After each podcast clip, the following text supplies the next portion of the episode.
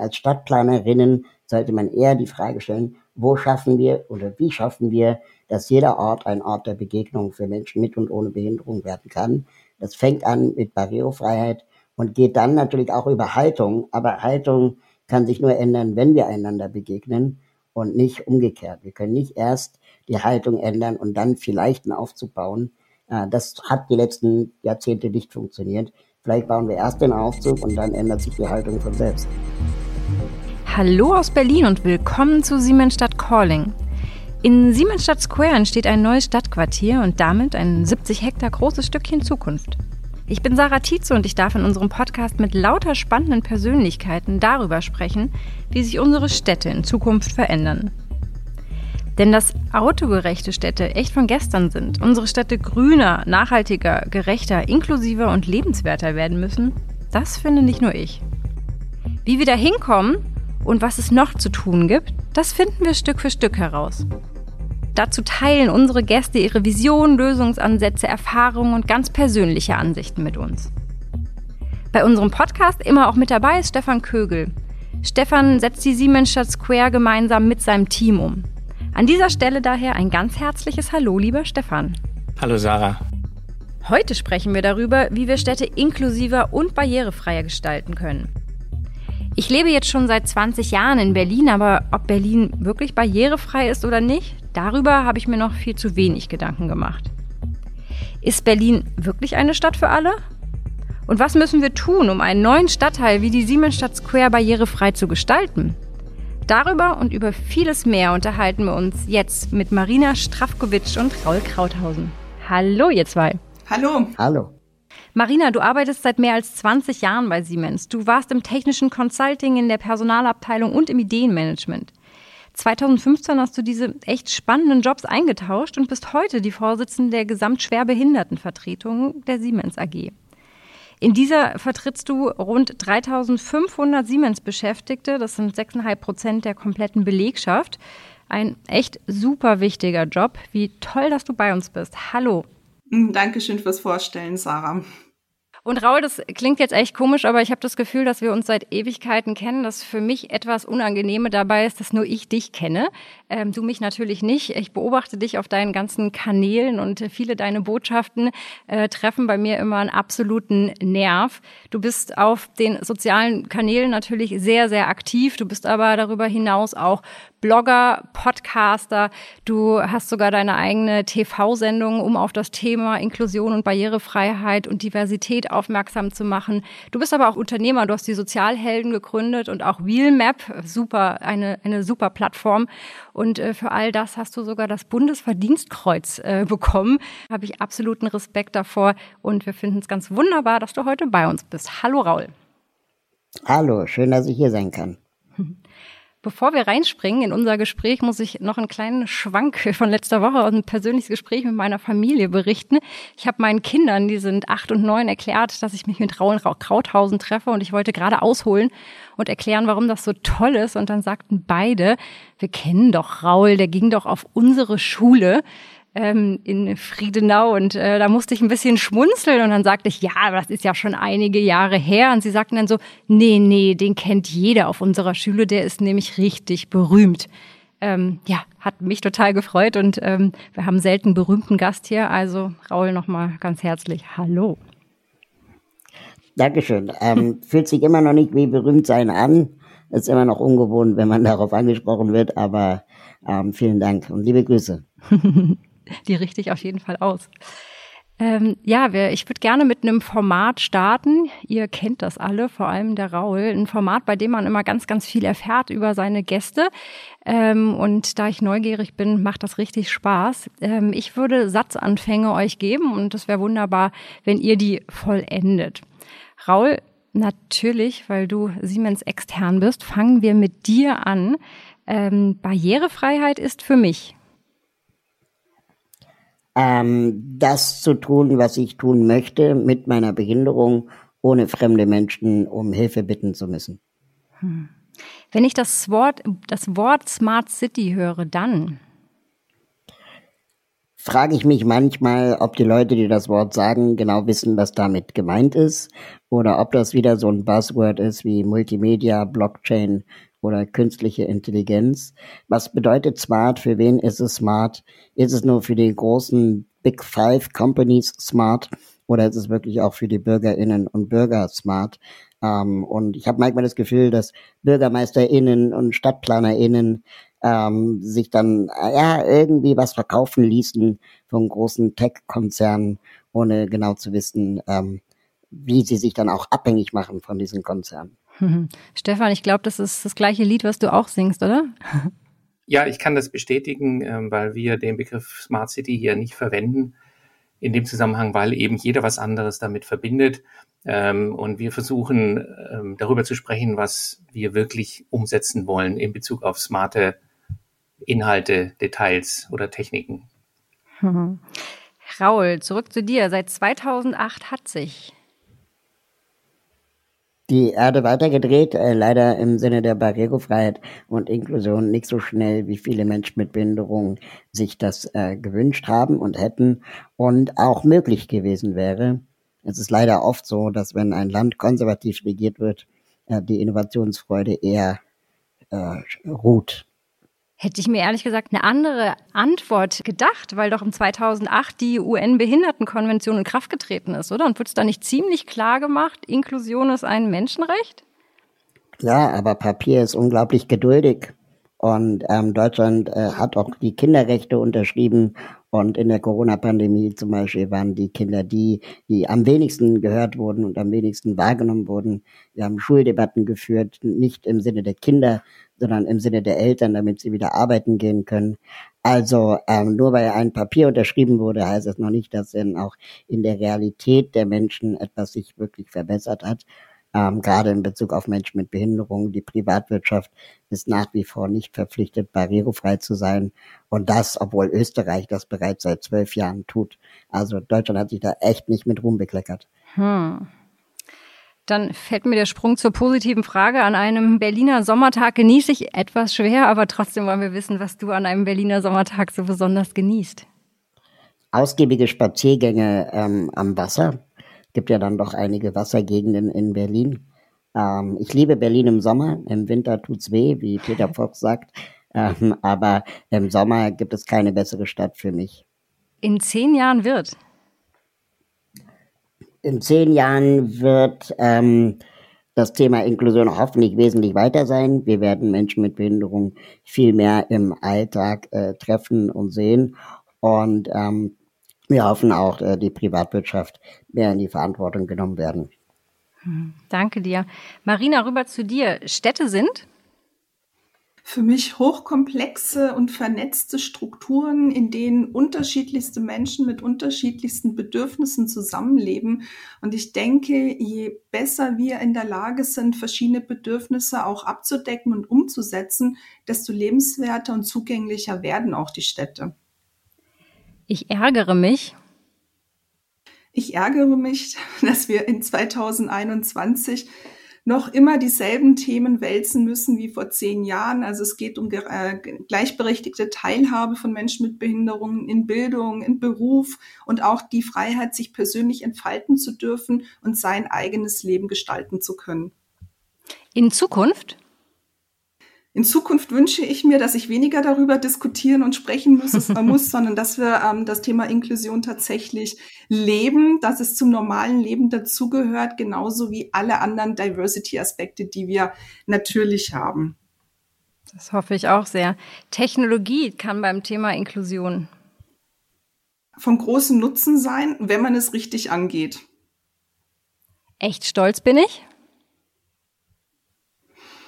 dass wir Menschen mit Behinderung, ich habe ja selber auch eine Behinderung, mittlerweile lauter werden, häufiger auftreten, öffentlicher auftreten, uns weniger verstecken, ein neues Selbstbewusstsein entwickeln und innerbetrieblich, dass auch wir Schwerbehindertenvertretung ähm, das Thema Inklusion sehr ernst nehmen und auch innerbetrieblich Radau machen, um zusammen mit der Arbeitgeberseite zu guten Lösungen zu kommen. Super, danke Marina. Und Stefan, rüber zu dir. Neue Stadtquartiere? werden noch zu wenig für alle Bewohner gedacht und geplant. In Siemensstadt Square planen wir von Anfang an ähm, digital, was ein Vorteil ist, weil wir alle Bereiche des Lebens, angefangen von der Straße, Übergänge, aber auch in die Gebäude hinein ähm, erfassen können in einem Modell und insofern auch überprüfen können und Inklusionsthemen, die ein Bestandteil oder eine Grundlage sein werden, einplanen, einbauen können, einbinden können. Von Raul wüsste ich sehr gerne. Inwieweit digitale Hilfsmittel, also das Thema Digitalisierung, ähm, in welchen Bereichen es wirklich hilft, also welche Erfahrungen es da gibt.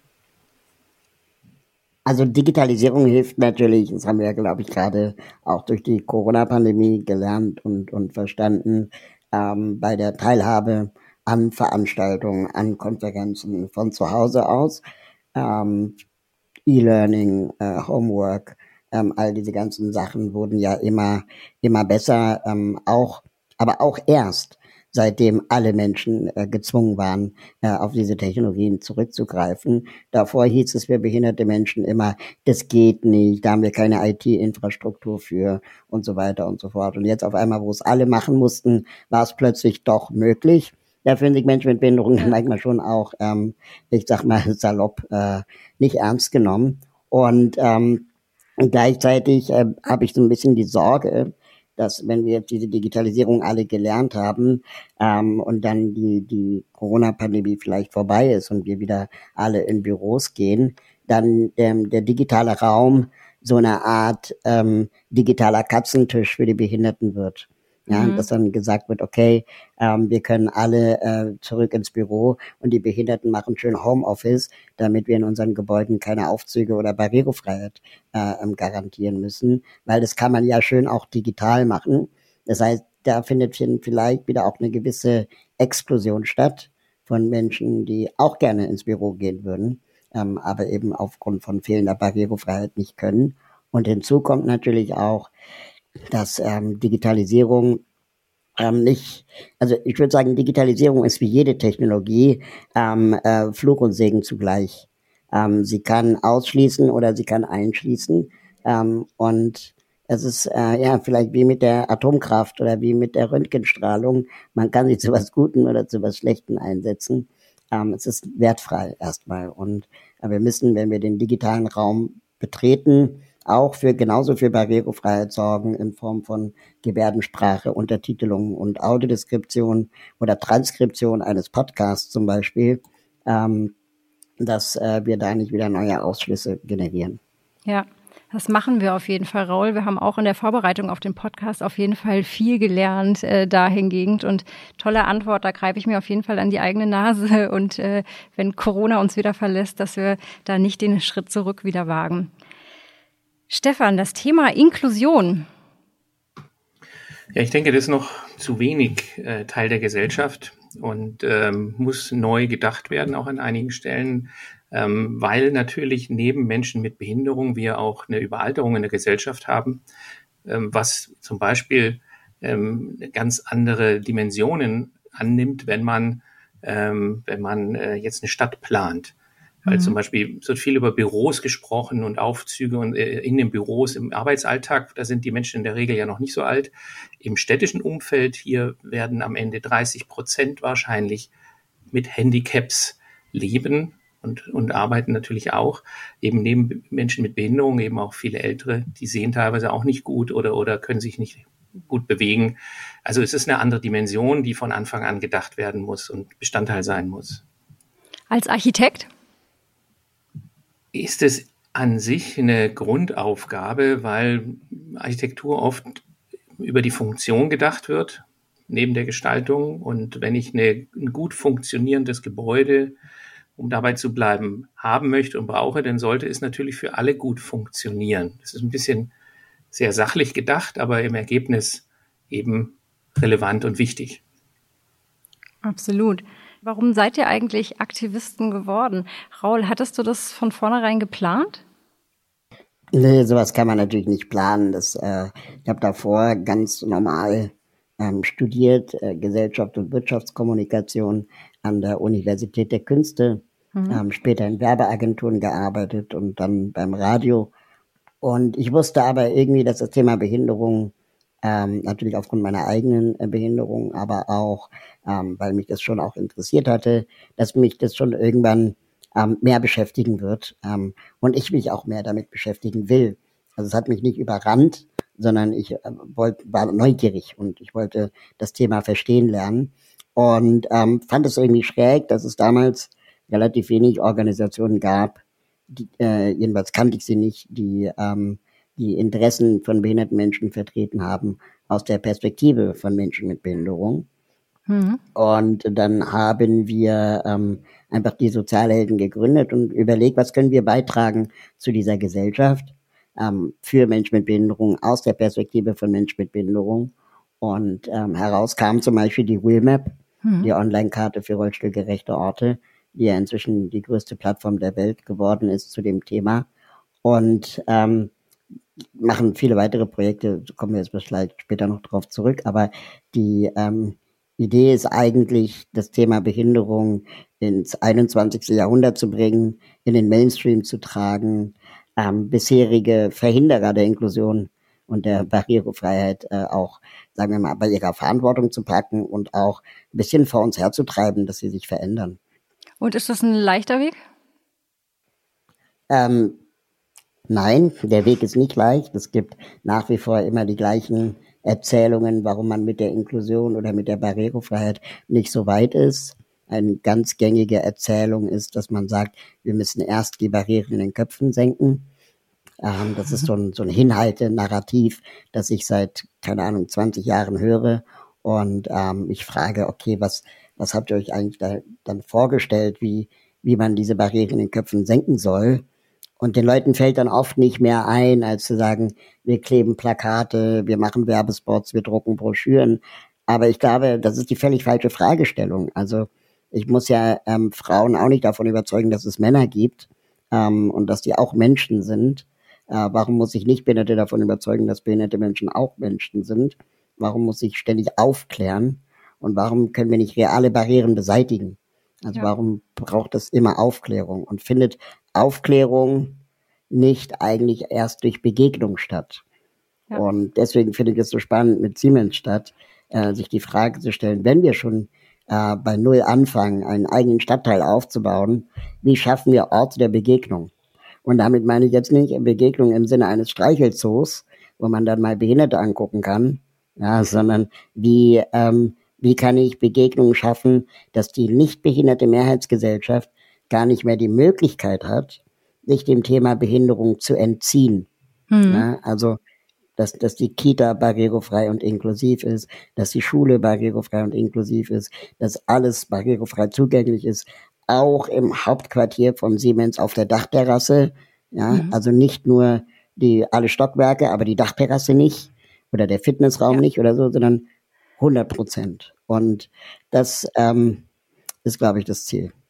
Du meinst, in dem, in dem neuen Stadtquartier müssen auch die schönsten Räume zugänglich sein für alle und nicht nur die Erdgeschosse. Genau, weil ich kenne viele Architekten, ich will jetzt nicht zu nahe treten, Stefan, aber ich kenne viele Architekten, die machen dann so das, äh, das was man halt machen muss. Ne? Ähm, aber wenn es dann darum geht, keine Ahnung, den Partykeller oder die Dorfdisco oder, oder was auch immer zu planen, dann denkt man, ja, die Behinderten haben halt eh keinen Spaß und ähm, dann, dann finden da neue Ausflüsse statt. Und das kann schon damit anfangen, dass die Behindertentoilette im Erdgeschoss ist. Äh, der Erdgeschoss aber vielleicht nur bis 19 Uhr offen. Und dann kommst du da nicht hin, wenn du aber bis 21 Uhr im Gebäude bist. Ne? Also dieses, ähm, da finden Ausschlüsse statt, die man vielleicht gar nicht geplant hatte. Deswegen muss man es ganzheitlich denken und nicht als Add-on, sondern die rollstuhlgerechte Toilette, jetzt mal als Beispiel, muss genauso verfügbar und selbstverständlich sein wie die Frauen- oder Männertoilette. Mhm. Oder am besten alle Toiletten barrierefrei machen, damit es nicht so ein, so ein Mann-Frau-Behindert-Toiletteneinteilung äh, ist, sondern ähm, vielleicht behinderte Frau, behinderter Mann oder Unisex behindert, ähm, so, so zu denken. Ja, absolut. Marina, auch du hast ja irgendwann deine echt coole inhaltliche, fachliche Karriere eingetauscht gegen so ein bisschen das Aktivist im Unternehmen sein. Auch du kämpfst mit echt viel Herzblut für Menschen mit Behinderung bei Siemens. Warum war das für dich so wichtig?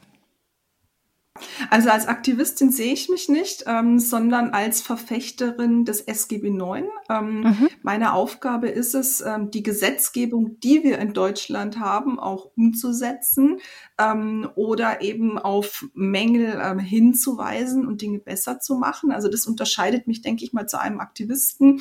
Ich habe ja auch eine große Gewerkschaft im Rücken, die mich dabei unterstützt. Und weil du gesagt hast, ja, du hast deine fachliche Karriere ähm, ausgetauscht, um dich für Inklusion einzusetzen. Ähm, Karriere ist ja sehr individuell. Also ich muss ganz ehrlich sagen, ich habe jetzt aktuell meinen Traumjob mhm. der mich also sowohl persönlich als auch beruflich unglaublich zufrieden macht. Ähm, ja, warum mache ich das im Betrieb? Äh, wir haben, wie wir ja vorhin schon festgestellt haben, gerade im, im privaten Sektor sehr wenig Gesetzgebung, die ähm, private Firmen dazu verpflichtet, äh, barrierefrei zu sein. Meine Aufgabe ist es, und, und da habe ich auch eine gewisse ähm, ja, Macht und, und Möglichkeit, diese Dinge im Betrieb voranzutreiben. Also schauen, da wo der Gesetzgeber uns nicht wirklich unterstützt. Dafür haben wir eine Inklusionsvereinbarung abgeschlossen in der Siemens AG. Da haben wir geregelt, wie wir mit Barrierefreiheit in den Gebäuden, in der IT, aber auch äh, im Recruiting, Stellenbesetzung umgehen möchten. Und das ist das, was mir eben sehr viel Spaß macht, Mut, Mut macht und Kraft gibt, dass ich diese Dinge im Betrieb mit der Arbeitgeberseite umsetzen kann und auch ein direktes Ergebnis fühlen und sehen kann. Und das ist natürlich, ja, was, was für eine schönere Karriere kann man sich schon wünschen, als Dinge, die man selber anpackt, dann auch wirklich wachsen zu sehen, dafür auch kämpfen zu müssen und am Ende dann auch eine gute Lösung gefunden zu haben. Auf jeden Fall. Da hat man unmittelbare Sicht auf die Wirkung seiner, ähm, seiner Arbeit dann, ja. Stefan, der, der Raul hatte gerade ähm, so schön bildlich gesagt, nicht nur eine behindertegerechte Toilette, sondern auch eine behindertegerechte Dachterrasse. Du gestaltest ja mit deinem Team quasi diesen neuen Berliner Stadtteil aus. Du hast auch gleich von Anfang an gesagt, zwei Themen, Nachhaltigkeit und auch Inklusion, ganz, ganz wichtig im Projekt. Hattest du dieses Bild der behindertengerechten Dachterrasse schon im Kopf? Nicht das, nicht das Bild, ähm, aber ich würde es vielleicht so beantworten. Es ist natürlich bei Siemens schon länger Thema und nicht erst seit Siemens statt. Und wir haben ähm, entsprechende ähm, Festlegungen, Grundlagen. Ich bin ja seit über zehn Jahren, war ich ja zuständig für alle Neubauten, um es jetzt mal auf das Bauen zu beziehen. Es hat uns also, also mich hat es schon immer begleitet bei Siemens mhm. ähm, ähm, und ist sicherlich noch mehr geworden in den letzten Jahren. Ähm, und ich erinnere mich an verschiedene Projekte, wo dann eben durch Planungsmängel, auch weil der Raul das gerade angesprochen hat, ich kann es leider bestätigen, ähm, ähm, zum Beispiel irgendwo, es war dann alles soweit barrierefrei, aber am Eingang war dann auf einmal so ein Versatz und da war dann eine Stufe. Das hat man dann so bei der Einweihung festgestellt. Und äh, dann musste man halt, dann hat man nachgearbeitet und dann passte die Rampe nicht. Also solche Themen haben uns immer wieder begleitet. Ähm, ich hatte allerdings auch, ähm, das ist schon über 15 Jahre her, einen, einen Auszubildenden, der mal was anderes äh, zu nennen nicht hören konnte. Und äh, wir haben den eingestellt, war ein hm. cleverer junger Mann. Und ähm, wenn dann so ein Thema Bestandteil des Teams wird und wir mussten alles Mögliche ändern, auch Routinen ändern, weil man ihn ja nicht so anrufen konnte, ähm, sondern über E-Mail äh, ähm, erreichen musste. Also ich sag mal so, die, die Lampe an, der, an dem Telefon war noch das Einfachste. Ähm, wir mussten aber auch in, der, in er konnte Lippen lesen, also man musste Besprechungen anders abhalten. Man musste eben, er musste es sehen können, wenn man spricht. Ähm, aber das mal erlebt zu haben, ich glaube, äh, äh, es geht man kann da viel drüber reden, aber wenn man selber erlebt, wie damit umgegangen wird und es Bestandteil wird vom Umfeld, dann verändert sich auch das, das eigene Bewusstsein. Ich glaube, es ist auch ja.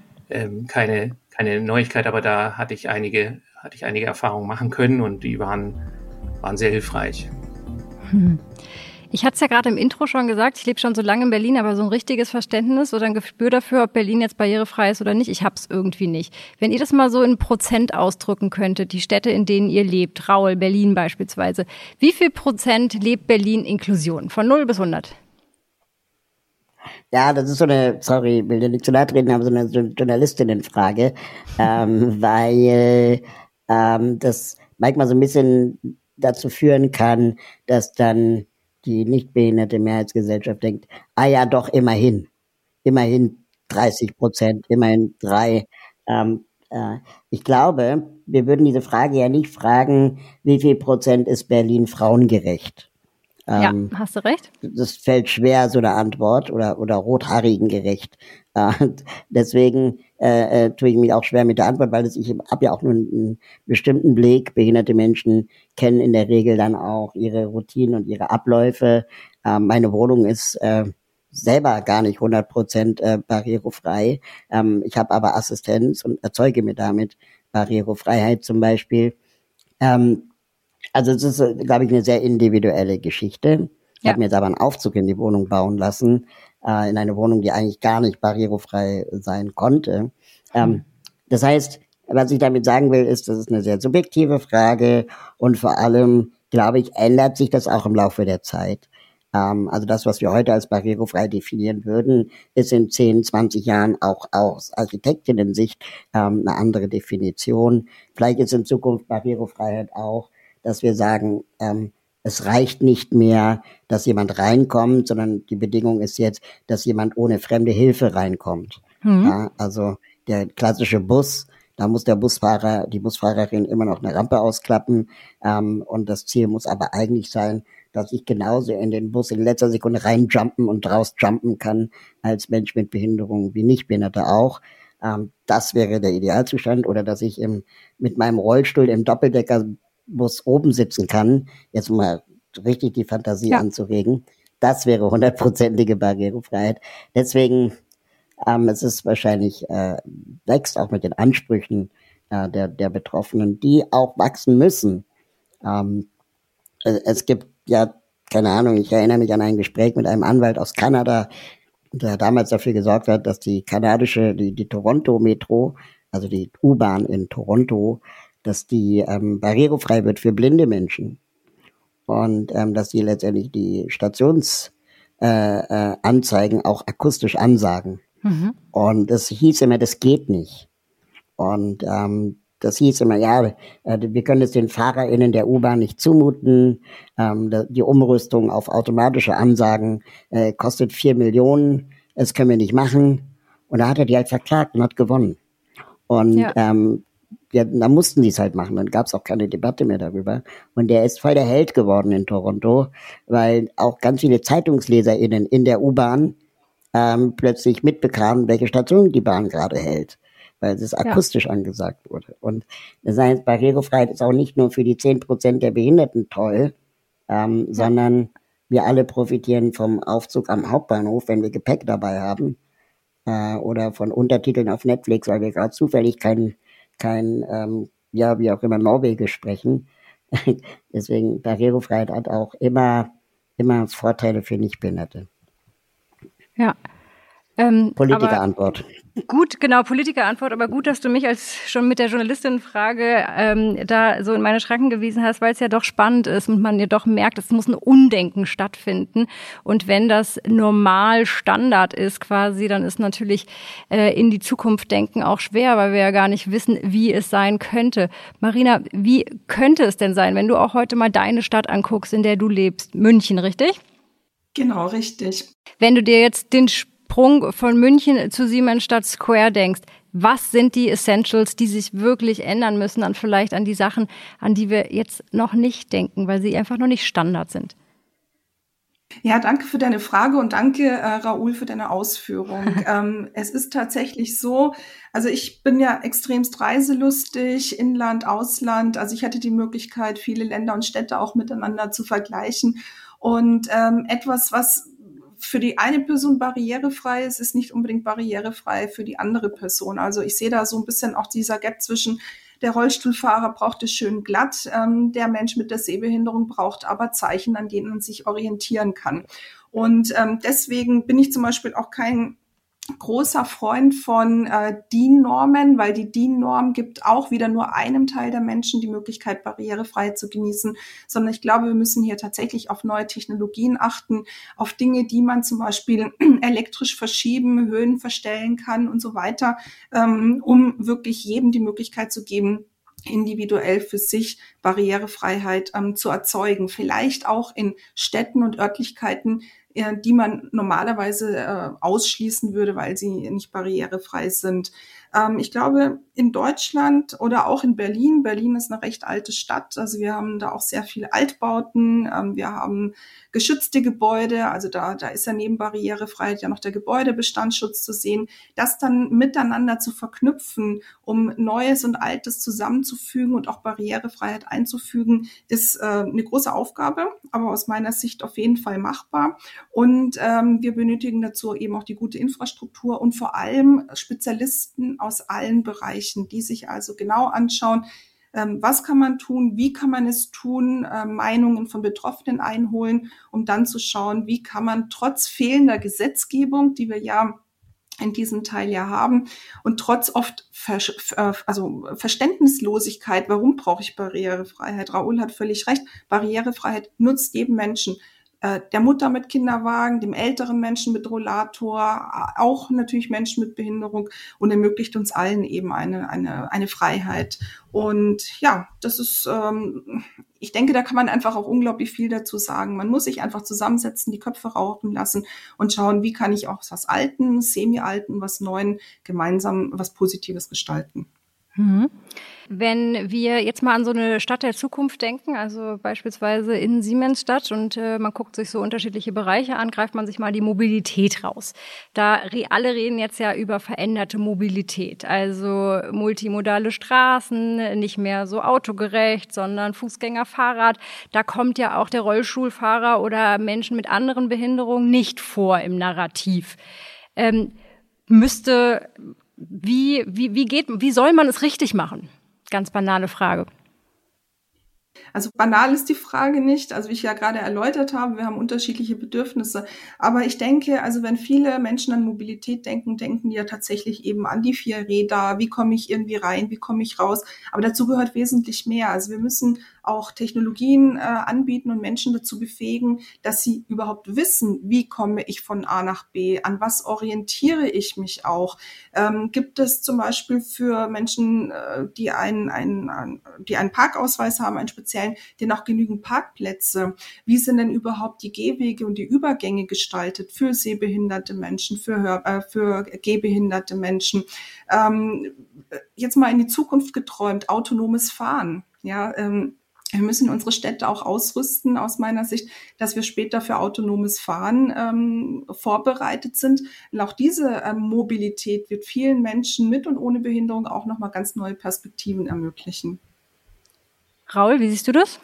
Mobilität in Zukunft? Ja, ich ähm, bin so ein bisschen vorsichtig, die, diese Zielgruppen dann auch so gegeneinander auszuspielen. Mhm. Ich denke, grundsätzlich müsste man jedes Thema, das man jetzt neu angeht, also wenn es jetzt um Mobilität geht, Mobilität auf dem Land und so, Barrierefreiheit immer mitdenken. Und wenn die Idee ist, äh, die Leute sollen keine Autos mehr haben, ähm, da müssen wir uns genauso die Frage stellen, wie garantieren wir dann die gleiche Qualitätsmobilität oder Mobilitätsqualität auch für Menschen, die zum Beispiel in ihrer Mobilität als Rollstuhlfahrende oder, oder Gehstockbenutzerinnen äh, ähm, gewährleisten können, ohne dass da eine qualitative Verschlechterung mit einhergeht. Ich glaube, dass Menschen mit Behinderung genauso äh, bereit sind, äh, für die Umwelt, den Umweltschutz, die verkehrsfreien Städte ihren Teil dazu beizutragen. Aber wir dürfen eben nicht das Kind mit dem Bade ausschütten. Äh, das ist nämlich eine, eine große Befürchtung, die oft gemacht wird. Dann werden auch gerne mal behinderte Menschen als, als äh, sagen wir mal, Bremsklotz der, der autofreien Städte und so gerne betitelt und auch gerne benutzt, um bloß nichts verändern zu müssen.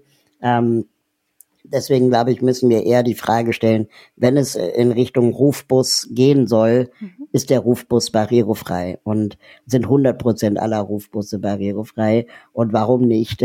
Und ähm, so, ich möchte nicht, also ich meine, in Berlin, ich habe keinen Führerschein, ich habe kein Auto, ähm, aber in Berlin muss ich äh, drei Wochen vorher ein Taxi buchen, wenn ich von A nach B will, weil es einfach nicht genug Taxis gibt.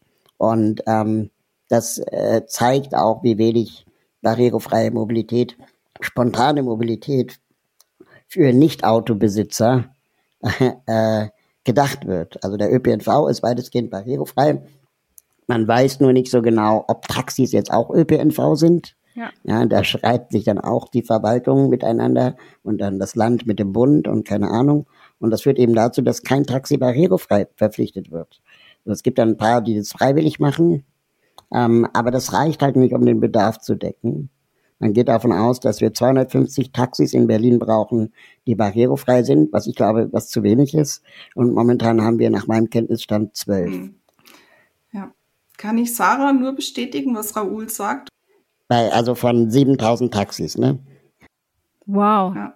Wenn ich von München nach Berlin reise, um dort zum Beispiel an Meetings teilzunehmen, habe ich mittlerweile auch meinen Taxifahrer, den ich mindestens zwei Wochen vorher in Berlin kontaktiere, damit er mich vom Hauptbahnhof in die Siemensstadt bringt. Ähm, Aktuell hat die Siemensstadt an meiner, an meiner Haltestelle noch keinen Aufzug, ist somit also für mich null barrierefrei. Und ähm, noch schlimmer, in München haben wir überhaupt gar keine wirklichen barrierenfreien Taxen, sondern nur Behindertenfahrdienste. Ähm, also es wird nie komplette mhm. Barrierefreiheit geben. Aber das, was wir machen können, mitzudenken und weg von dem Gedanken, ich mache das jetzt nur für die, keine Ahnung, 6,5 Prozent Menschen bei Siemens, hin zu dem Gedanken, ich mache es für uns alle. Weil ihr wisst und ihr, ihr habt das bestimmt auch in eurem Freundes- und Familienkreis, wie schnell man doch an irgendwas erkrankt und plötzlich ja. funktioniert der Körper nicht mehr so, die, der Geist funktioniert nicht mehr so. Und wir werden alle älter, ja. Also die wenigsten, oder statistisch gesehen werden wir über 80 Jahre alt. Und wie wollen wir im Alter leben? wollen wir in einer Gemeinschaft leben, zum Beispiel einer Siemensstadt, äh, in, äh, in, in Wohnungen, wo ich weiß, äh, da ist ein älterer Nachbar oder Nachbarin, jemand mit Rollstuhl, vielleicht auch eine Familie mit vielen Kindern, wollen wir vielleicht als Gemeinschaft doch sagen, wie profitieren wir voneinander? Kann ich vielleicht, falls ich erwerbsgemindert bin und zu Hause bin, vielleicht nicht ein bisschen kinderhütend bei der familienreiche Familie? Dabei geht die Mutter oder der Vater dann für mich mal einkaufen oder unterstützt mich beim Arzt. Warum wollen wir nicht so eine Gesellschaft leben? Wir leben nicht mehr in den Ursprungsfamilien, wie wir das damals gemacht haben, wo mehrere Generationen Generationen unter einem Dach gelebt haben, wo man sich gegenseitig geholfen hat. Wir leben über Deutschland verteilt, wir leben über Europa und die Welt verteilt. Das ist einfach der Lauf der Dinge. Man geht dahin, wo ein, spannender Job ist. Man geht vielleicht auch dahin, wo die Lebensqualität besser ist. Und da muss man sich ein Umfeld aufbauen. Also vielleicht kann ich noch mal ganz kurz da reinspringen. Also diesen Aufzug am Rohrdamm, ähm, der, dieses, das wurde thematisiert mit Beginn des Siemensstadtprojekts in 2018 und ich habe die Hoffnung, dass es äh, doch äh, irgendwann jetzt auch noch mal bald umgesetzt wird. Also nur so viel dazu. Äh, das Thema ist, ist also präsent. Und ähm, ich würde trotzdem noch mal gerne eins ergänzen. Es entsteht ein großer Unterschied in den Städten. Ich fand es interessant, was Raul gesagt hat, dass natürlich wir weiterhin in irgendeiner Form Fortbewegungsmittel brauchen, die eben auch Menschen mit Behinderung äh, nutzen können. Völlig richtig. Ähm wir haben aber natürlich den den Unterschied, davon gehen wir mal aus in der Zukunft, dass die Straßen nicht mehr so differenziert oder auch die Stadt nicht mehr ausschließlich nach dem Auto geplant wird. So ist es ja in der Vergangenheit gewesen. Und das Auto ist dann, auch wenn ich jetzt an Fußgänger oder, oder gehbehinderte Menschen denke, ähm, hat dann immer Vorrang. Der Unterschied wird schon im öffentlichen Raum sein, ähm, auch gerade wenn man an autonomes Fahren denkt. Und ich bin überzeugt, dass es in zehn Jahren kein, kein Zukunftsthema mehr sein wird, sondern äh, gelebte Realität, ähm, dass wir da natürlich Vorteile haben über die Technologie, weil der, das Auto richtet sich dann gegebenenfalls nach Fußgängern oder nach Menschen, die dort eben vielleicht auf der Wegstrecke stehen oder laufen. Ähm, und ähm, wir arbeiten mit multimodalen Außenräumen, so nennen wir das. Das heißt, es gibt nicht mehr diese klare Trennung zwischen Fußweg, Fahrradweg ähm, und, und Straße, sondern es wird ähm, eine Fläche sein, die sicherlich in der Gestaltung gewisse Unterschiede hat, aber die eben auch fließend übergeht. Ähm, und dadurch natürlich Vorteile hat ähm, in, der, in der Bewegung aller Menschen, eben auch Menschen mit Behinderung. Mhm. Ja, warum gibt's denn da keine Ziele? Also wenn ich jetzt auch mal wieder an Nachhaltigkeit äh, denke, da gibt's klare Zielgrößen bis 2045 Deutschland klimaneutral. Wieso gibt's das denn nicht äh, für Barrierefreiheit? Ja, soll ich jetzt politisch werden? Also Klar. Äh, ich, ich, kann mir durchaus vorstellen, dass bei einem, bei einem Verkehrsminister wie Herrn Scheuer äh, natürlich auch ähm, als äh, ähm, konservativer Politiker jede Form von Regulierung erstmal ein Dorn im Auge ist. Ähm, da hat er einfach keinen Bock drauf. Der möchte halt irgendwie sein, seiner, seinen, seinen Wirtschaftskumpels irgendwie, ähm, ja, keine Ahnung, die, die, die, die Zukunft sichern und ähm, möchte da möglichst wenig regulieren. Äh, das war ja schon immer so bei konservativen Verkehrsministern. Ähm, Barrierefreiheit wurde sehr schnell und sehr lange ähm, diskutiert äh, und damit auch in, zur Unmöglichkeit hochgejubelt oder weggejubelt, ähm, dass es ein Konflikt zwischen Bund und Land ist. Hm. Ja, das heißt, ähm, die Bundesländer betreiben zwar den ÖPNV, aber die Verpflichtung zur Barrierefreiheit ist dann Bundesgeschichte. Ähm, und da wird dann Verantwortung auch von A nach B geschoben. Und ähm, dass dann, keine Ahnung, man mit der Elektromobilität in, in Hannover mit dem Anbieter Moja ähm, sie dazu verpflichten konnte, als privaten Verkehrsanbieter parallel zum ÖPNV ähm, äh, äh, Busse einzuführen, die elektrisch sein müssen. Das hat das die Stadt Hannover vorgegeben okay. und auch Hamburg hat das so vorgegeben, aber sie haben nicht vorgegeben, dass die Fahrzeuge barrierefrei sein müssen. Das heißt, Volkswagen betreibt in beiden Städten nagelneue Verkehrsangebote äh, ähm, für die Öffentlichkeit als spontane Mobilität für Leute, die kein Auto besitzen, elektrisch, alles wie es sein soll, wie wir uns die Zukunft vorstellen. Ja. Und man hat die Barrierefreiheit vergessen. Und ähm, ich glaube, die, Dringlichkeit ist den Leuten gar nicht so klar. Wow, sehr eindrücklich, ja. Gibt es denn Länder, in denen die Dringlichkeit klarer gemacht wird, ähm, auf die wir vielleicht gucken sollten? Ich habe ja vorhin Kanada genannt. Mhm. Ähm, wir waren in Toronto vor ein paar Jahren mit äh, unserem Team, mehrere Rollifahrerinnen waren dabei und wir waren in der Lage, an einem Mittwoch, äh, in einer Mittwochnacht um drei Uhr mit der Uber-App drei barrierefreie Taxis innerhalb von vier Minuten zu bestellen. Und ähm, das, also das ist hier undenkbar.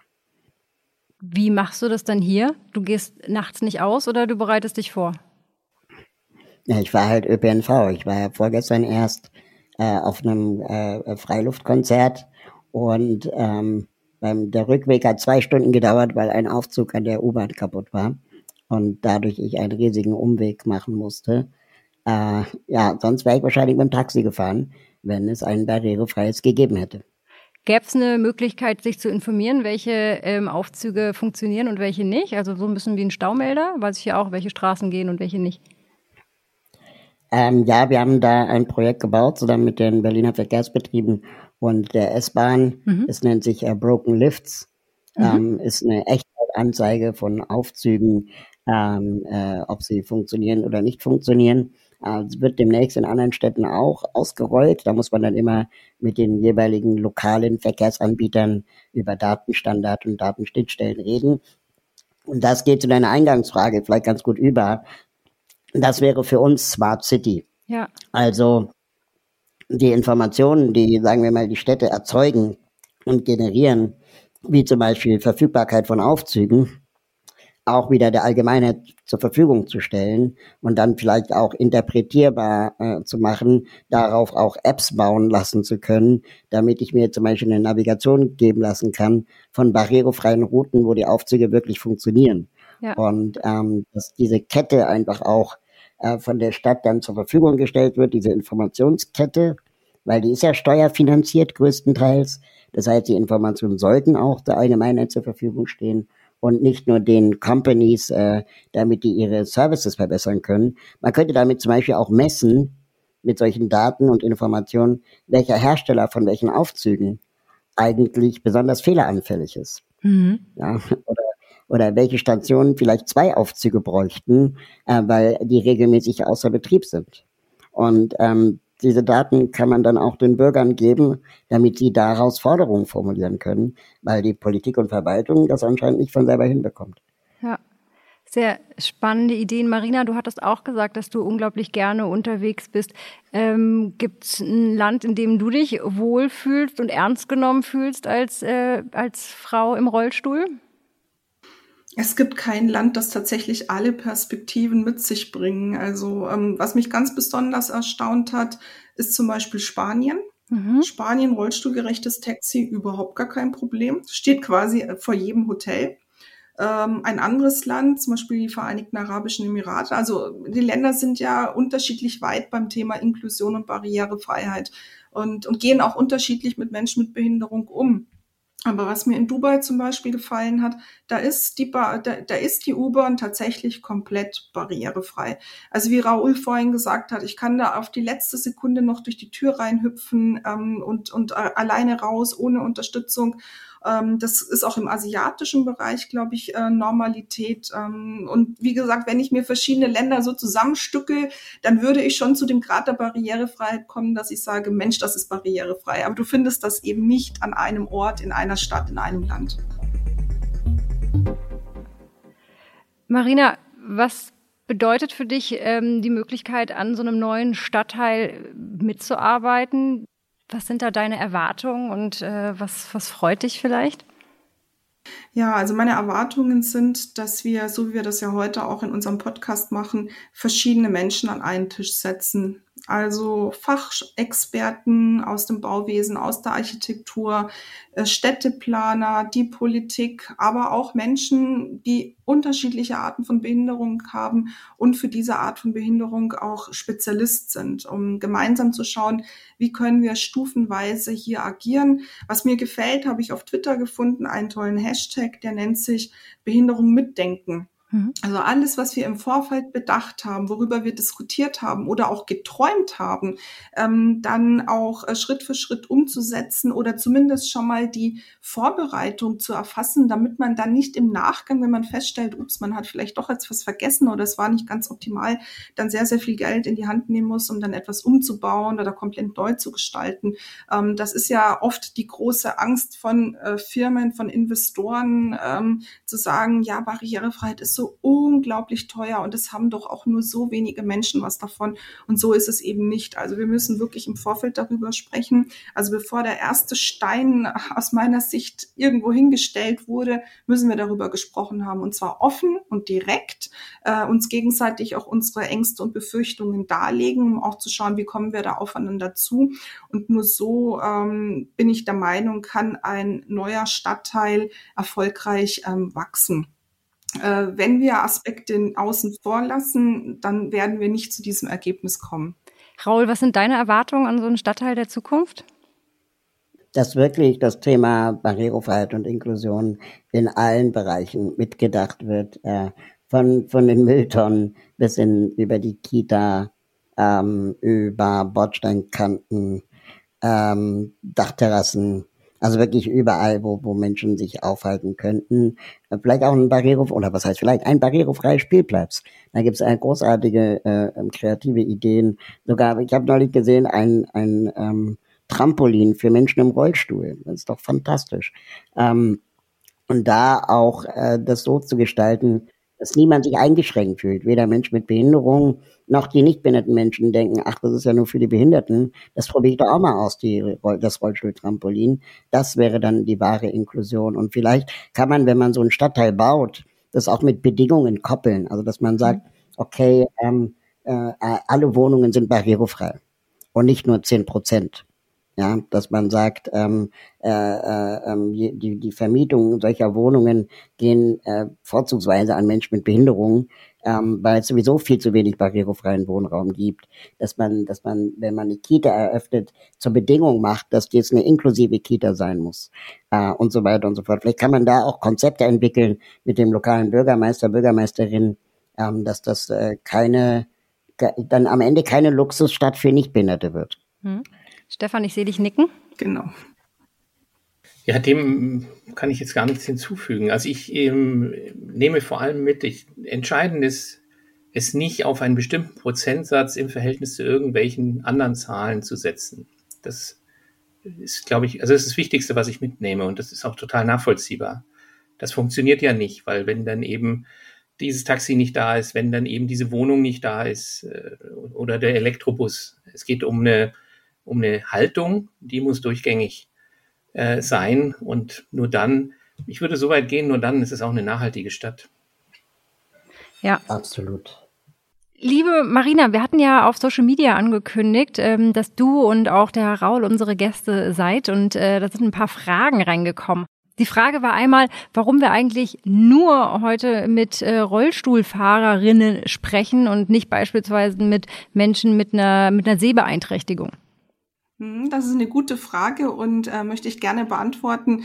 Also äh, heute ist die Zusammenstellung so, dass ich jetzt ja, zufälligerweise auch Rollstuhlfahrerin bin, aber ich äh, kann vergewissern oder, oder zusichern, dass wir innerbetrieblich keine Unterschiede machen zwischen Menschen mit Gehbehinderung, äh, mit Sehbehinderung, mit Hörbehinderung, mit psychosomatischen Erkrankungen, Tumorerkrankungen. Das sind alles für uns Kolleginnen und Kollegen mit den unterschiedlichsten Art von Einschränkungen, Behinderungen. Und natürlich achten wir darauf und auch ganz besonders äh, in ja, Siemensstadt Square oder auch weiteren Neubauten, dass wir die Bedürfnisse von allen Kolleginnen und Kollegen erfassen, um dann auch zu schauen, wie und auf welche Art und Weise kann man für alle Beteiligten das beste Maß an Barrierefreiheit und Inklusion erzeugen. Und eine Siemens-Kollegin fragte auf äh, dem den Twitter-Account, äh, welche Faktoren eigentlich eine Stadt besonders inklusiv und barrierefrei machen. Also was sind so ein bisschen die low-hanging fruits, die man am besten ganz schnell umsetzen sollte? Ja, das, äh, wie Raul, Raul vorhin gesagt hat, das, kann, das ist sehr subjektiv und individuell. Das kann man so gar nicht, ähm, das kann man so gar nicht beantworten. Ähm, jetzt aus meiner Perspektive als Rollstuhlfahrerin ist natürlich die Mobilität äh, und auch die Zugänglichkeit ein ganz besonderer Faktor. Also wie komme ich von A nach B? Ähm, kann ich spontan fahren? Kann ich das bitte schön auch ohne Hilfe tun? Und wenn ich dann irgendwo angekommen bin, kann ich mich denn da auch frei bewegen? Also sprich, komme ich alleine rein, komme ich alleine raus? Ähm, kann ich mich in der Kantine selber mit Essen versorgen oder kann ich mich auch äh, selbstständig zum Beispiel in, in einem barrierenfreien Waschraum dann auch äh, pflegen? Und ähm, diese Faktoren sind natürlich für einen sehbehinderten Menschen oder hörbehinderten Menschen wieder anders. Ähm, müsste man wirklich tatsächlich dann auch andere betroffene Menschen fragen. Das ist unglaublich, aber wir haben schon eine Stunde gesprochen und äh, wir sind schon fast am Ende des Podcasts. Ich habe ganz viel gelernt. Ich würde gerne euch Bauden, Raul und Marina das Schlusswort ähm, überlassen. Raul, gibt es irgendwas, was wir heute noch nicht besprochen haben, was dir aber ganz wichtig ist, wenn du an Städte, an Zukunft, an Stadtplanung denkst, was du uns mit auf den Weg geben möchtest? Ähm, ja, ich hatte das ja schon kurz angedeutet. Also ich glaube, ähm, sinnvoll wäre es äh, nicht die Frage nach äh, Aufklärung äh, zu stellen. Also mhm. wie können wir die Mehrheitsgesellschaft aufklären und sensibilisieren für Menschen mit Behinderung, weil im Zweifel hat meine Nachbarin oder mein Nachbar gar nicht das Mandat, äh, Dinge zu ändern, äh, ähm, weil er oder sie einfach auch gar nicht in der Machtposition ist, um Dinge zu ändern. Das heißt, diese Menschen müssen gar nicht unbedingt aufgeklärt werden, sondern als Stadtplanerinnen sollte man eher die Frage stellen, wo schaffen wir oder wie schaffen wir dass jeder Ort ein Ort der Begegnung für Menschen mit und ohne Behinderung werden kann. Das fängt an mit Barrierefreiheit und geht dann natürlich auch über Haltung. Aber Haltung kann sich nur ändern, wenn wir einander begegnen und nicht umgekehrt. Wir können nicht erst die Haltung ändern und dann vielleicht einen Aufzug bauen. Äh, das hat die letzten Jahrzehnte nicht funktioniert. Vielleicht bauen wir erst den Aufzug und dann ändert sich die Haltung von selbst. Marina, gibt es was, was du uns mit auf den Weg geben möchtest, was wir hier noch nicht besprochen haben? Ja, ähm, zum, also zwei Punkte. Zum einen hat uns die Pandemie jetzt aufgezeigt, dass man doch viel mehr in vielen Bereichen erreichen kann, wenn man es denn möchte oder in dem Fall eben auch musste. Ja, die Pandemie hat uns da viel gezeigt und ich teile Raouls Sorgen, ähm, aber ich kann versichern, dass wir natürlich in unserem Unternehmen auch sehr darauf achten werden, dass flexibles Arbeiten jedem zur Verfügung steht und jeder auch die Auswahlmöglichkeit, wie und wo er arbeiten haben möchte. Und das andere, das äh, ist ein Beispiel, das nehme ich immer ganz gerne zur Hand. Und ihr kennt ja sicherlich auch alle diesen Film aus den 80ern zurück in die Zukunft. Das hat sicherlich jeder in seiner Jugendzeit mal geschaut. Und wenn man mal überlegt, was da für Innovationen aufgezeigt wurden, die wir heute tatsächlich auch verwenden, das war damals eine Innovation, das war eine, das war eine Erfindung. Und ich denke, wir, wir dürfen uns, was das Thema Barrierefreiheit angeht, nicht auf das fokussieren, was wir heute haben, weil das ist Gesetz, das funktioniert, das haben wir schon, sondern wirklich gemeinsam darauf achten, was ist zukunftsorientiert? Welche Technologien könnten uns zur Verfügung stehen, um zum Beispiel Stadtteile oder auch äh, Wohnungsgebäude, Wohnung, Wohngebäude, äh, Unternehmensbereiche wirklich digital, innovativ, barrierefrei zu gestalten? Also mal so richtig aus der Box rausdenken. Mhm.